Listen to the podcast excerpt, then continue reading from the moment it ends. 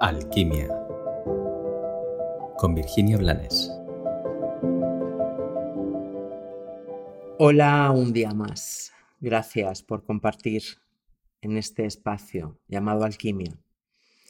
Vamos a hacer honor al nombre y vamos a intentar poner luz para transformar un, error o una experiencia que hemos eh, tenido todos y que nos hace más daño del que pensamos.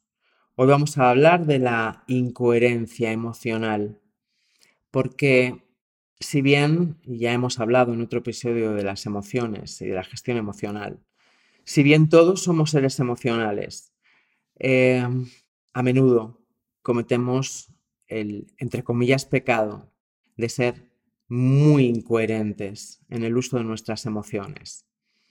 Me refiero a, a una sentencia de fracaso a la que nos empujamos nosotros mismos cuando no nos permitimos gozar de nuestros sueños, de nuestros anhelos y de nuestros propósitos. Incluso cuando tenemos ideas que a menudo son brillantes y que son posibles porque muchos las llevan a cabo y las teñimos desde la emoción del miedo o desde la emoción de la necesidad que nace del el vacío y de la inconsciencia. Eh, ¿cómo, ¿Cómo te explico que la necesidad es, es una trampa? ¿Cómo, ¿Cómo te vuelvo a contar que el miedo es a menudo una lealtad ciega, pero sobre todo es un, un vínculo de unión en el inconsciente colectivo que te permite sentirte perteneciente a la humanidad? Ya basta de decir que tenemos derecho a la queja, que tener miedo es normal y que todos tenemos necesidades. Ya basta de justificar lo peor del ser humano diciendo que eso nos hace humanos.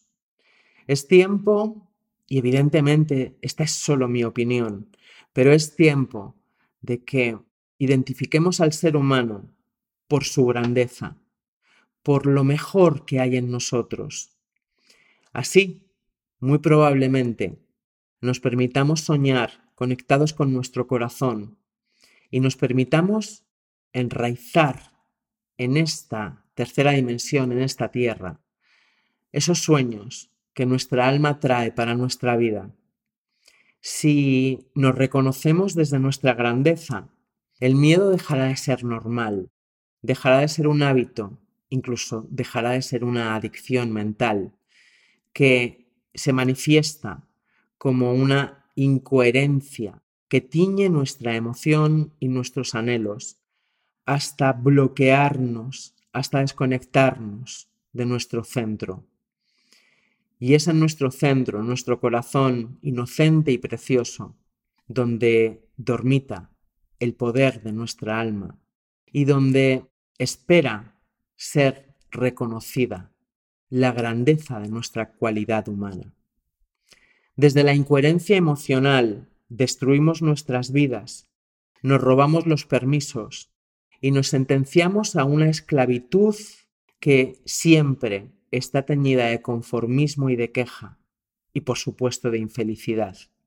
Por eso, hoy te invito a que tengas el valor de ser coherente, y si anhelas algo, no temas ni lograrlo ni no conseguirlo, pero sobre todo no temas lograrlo.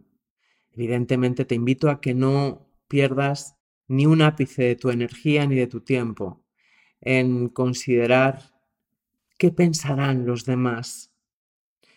Te recuerdo que a menudo nos da más vergüenza y nos da más miedo brillar por el qué dirán que fracasar, porque en el fracaso somos uno más en la masa.